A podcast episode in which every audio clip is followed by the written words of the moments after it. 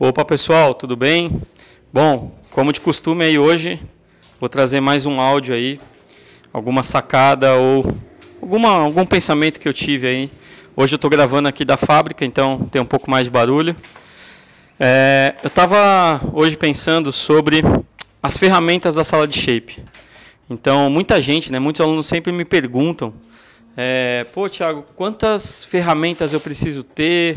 O é, que, que eu preciso comprar, quanto que eu preciso investir. Essa é a maior dúvida, né? Para quem tem o sonho de se tornar um shaper profissional, ou até mesmo fabricar a sua própria prancha, é, às vezes se esbarra nisso, né? Fala, pô, quanto que eu vou gastar, quanto que eu vou investir, né? Eu vou preparar um conteúdo específico falando sobre isso. Na semana do surf, eu vou falar também para você que dá sim para você fazer sua própria prancha sem investir, sem montar uma fábrica. Eu vou falar mais sobre isso, mas basicamente hoje eu estava pensando que realmente são muitas ferramentas que a gente tem que ter numa sala de shape.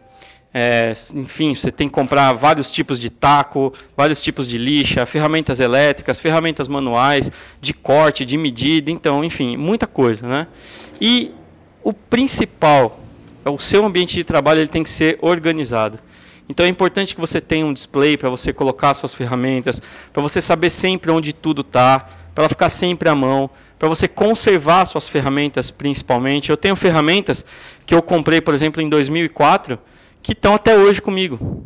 Mesmo lâminas, inclusive, que tem muito desgaste, que sofrem com a corrosão, enfim, eu tenho até hoje. Né? A lâmina, por exemplo, do meu ratinho é, de desbaste de longarina está comigo até hoje, desde essa época. Régua para medir, por exemplo, outline, eu tenho régua que eu fiz lá em 2004 até hoje comigo também. Então, a conservação do seu ambiente de trabalho, como você vai organizar ele, é fundamental para que você trabalhe com mais calma, trabalhe e tenha mais sucesso. E fabricar uma prancha de surf, ela é composta por muitas etapas. Então você tem desde a parte do projeto, né? Se você no seu computador não tiver organizado uma pasta onde estão os seus arquivos, para você sempre saber o que você vai, é, qual arquivo você vai usar, o que você vai fazer, já começa desde aí. Você tem que ter, por exemplo, várias ferramentas ali no seu computador, por exemplo, tabelas de medida que você vai usar para fazer o planejamento. Se não tiver organizado, você já vai perder tempo aí, por exemplo. Depois você tem que ter a sua sala de shape. Então tem que estar organizada, tem que estar bem montado, o cavalete tem que estar nivelado, né? Tudo isso, essa organização é fundamental. Nas fases de laminação, também, o cavalete bem feito, bem dimensionado, as luzes, é, as suas espátulas sempre limpas, os pincéis, se você não tomar cuidado com isso, você vai ter problema, você vai gastar dinheiro, vai jogar dinheiro fora. Né?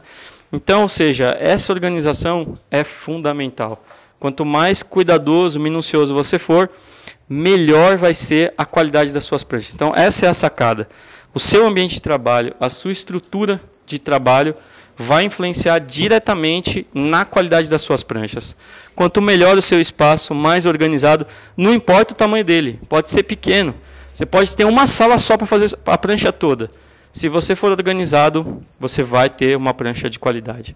Então fica aí essa sacada no dia de hoje e eu vou mandar uma foto aí da parede aqui da minha sala de shape, as ferramentas como a gente colocou aqui, para vocês darem uma olhada, beleza? Valeu, um grande abraço aí.